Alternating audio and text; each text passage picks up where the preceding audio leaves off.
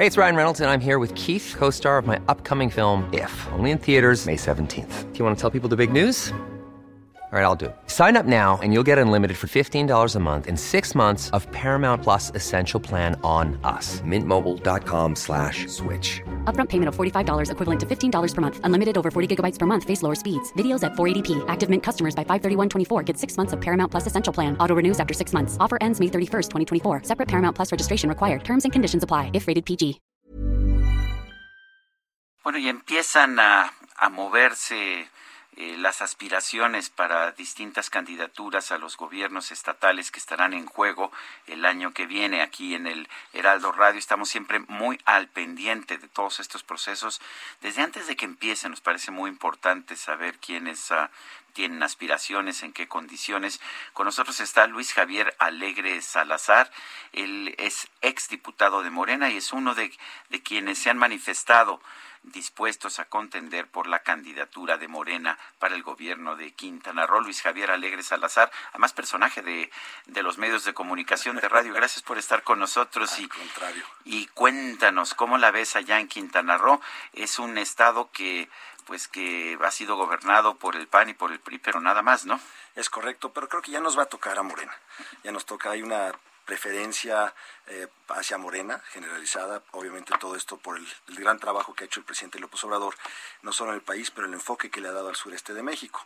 Somos uno de los estados beneficiados por grandes proyectos de infraestructura, el tren Maya, eh, el aeropuerto internacional de Tulum, que va a estar en las tierras de Felipe Carrillo Puerto, la ampliación del aeropuerto de Chetumal, el regado del canal de Zaragoza, muchos proyectos de infraestructura bastante importantes que van a generar trabajo, van a generar bienestar en Quintana Roo. Eh, Luis Javier, eh, escuchamos hace unos momentos a uno de nuestros eh, colaboradores, analista político, hablar de la oposición que es incapaz de articular algún mensaje, ¿no? pues ante lo que señala el presidente o lo que pues representa Morena. ¿Tú cómo ves a la oposición? Eh, sí está fuerte la oposición, hay que sin duda impulsar eh, candidatos que, que, realmente puedan eh, avalar las, las, las, posturas de Morena, no hay nada garantizado y por ese lado tenemos que estar, eh, no nos podemos quedar con los brazos cruzados pensando que solo por ir por Morena tenemos la, la elección garantizada, tenemos que hacer un esfuerzo como si estuviéramos en último lugar, que no lo estamos. Aunque las encuestas les den buenos números. Sí, pero fíjate que es una buena marca Morena, es una plataforma muy importante que tiene muchas preferencias de por parte del público, pero sí tenemos que hacer un esfuerzo de que las, las ofertas que vayamos a postular para, para Quintana Roo sean congruentes. Por ejemplo, somos un estado netamente turístico y nuestro, nuestro, nuestro turista no nos llega por carretera, a diferencia de México. Nuestro turista llega por avión o por crucero.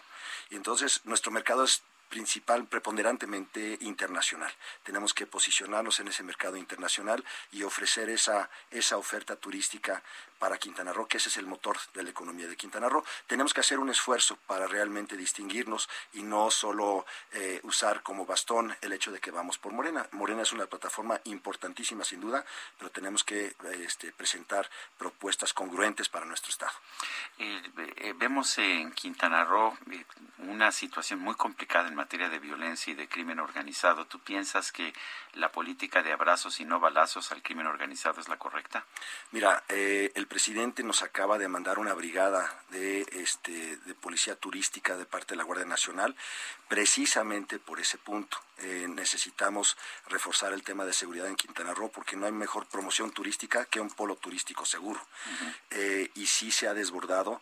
Eh, hay una fiesta en Quintana Roo entre los, los carteles y tenemos que recuperar la paz en Quintana Roo, que actualmente pues este, sí se nos ha dificultado. Hemos tenido eventos muy llamativos que no, no, no abonan a lo que queremos, que es promover el Estado.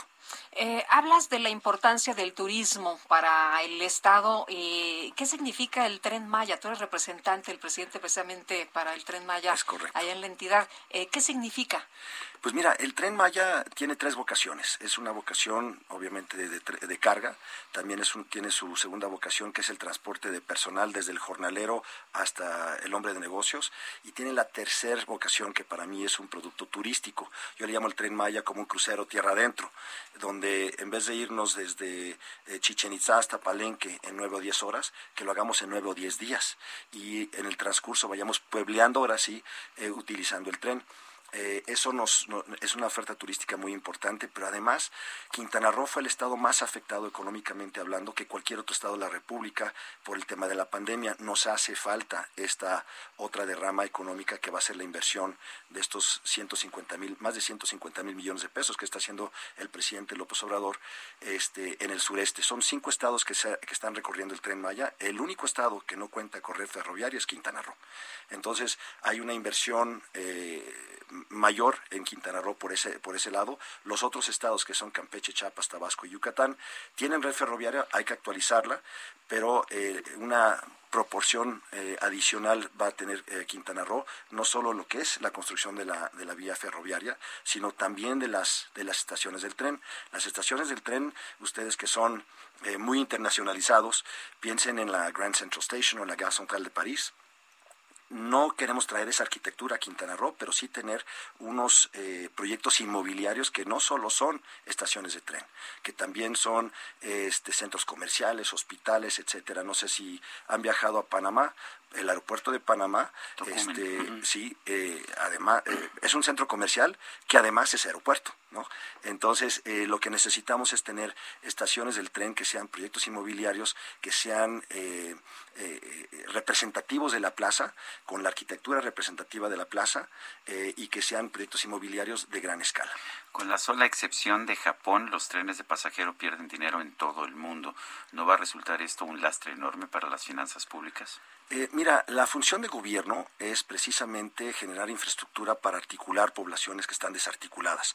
Eh, la creación de las carreteras en sí no son eh, carreteras que, generan en, su, en su mayoría, no las de peaje, pero las carreteras este, libres, no son carreteras que generan un recurso para el gobierno. Lo que hacen es generar economía para las, para las diferentes poblaciones que, que interconecta. El tren Maya, hay, van a haber partes que sí son rentables, por ejemplo, lo que el transporte de carga, va a ser sumamente rentable. Hay partes que no van a ser rentables, que van a requerir subsidio, pero también la parte que es rentable va a estar apoyando a la parte que no es rentable. Y hay tramos que van a ser sumamente rentables, por ejemplo, el tramo de Cancún a Playa del Carmen va a ser el más transitado. Ahí en esa parte de la carretera transitan más de 50 mil vehículos diarios. ¿Cuándo se define la candidatura? Eh, pues la candidatura por parte de mi partido en Morena se estará definiendo entre diciembre y enero. Eh, nuestra dirigencia, el CEN, nos dijo que tal vez en diciembre pueda haber algún anuncio. Este, afortunadamente vamos eh, encabezando este proceso. ¿Va a ser por encuesta? Es por encuesta. Muy bien. Es por encuesta. Bueno, pues yo quiero, yo quiero agradecerte, Luis Javier Alegre, exdiputado de Morena. y también fuiste director de general de telecomunicaciones, me dicen. Estuve en la SCT como director general de política de telecomunicaciones, en la Cámara también presidí la Comisión de Turismo, eh, también eh, participé en el CISEN, el, el Grupo de Coordinaciones eh, de Instalaciones Estratégicas, en lo que era la instalación de la, del, tema de comunicaciones para nuestras instalaciones estratégicas en México. Entonces sí he tenido algo de experiencia en el gobierno, la Diputación fue mi primera experiencia en, en, el ramo político, pero nos fue bien, digo, tuvimos una, tengo iniciativas en la Cámara de Diputados que fueron aprobadas por unanimidad. Gracias, Luis Javier Alegre, exdiputado de Morena, aspirante a la candidatura de Morena al gobierno de Quintana Roo. Nosotros vamos a una pausa. Hi, I'm Daniel, founder of Pretty Litter. Cats and cat owners deserve better than any old-fashioned litter. That's why I teamed up with scientists and veterinarians to create Pretty Litter. Its innovative crystal formula has superior odor control and weighs up to 80% less than clay litter. Pretty Litter even monitors health by changing colors to help detect early signs of potential illness. It's the world's smartest kitty litter. Go to prettylitter.com and use code ACAST for 20% off your first order and a free cat toy. Terms and conditions apply. See site for details.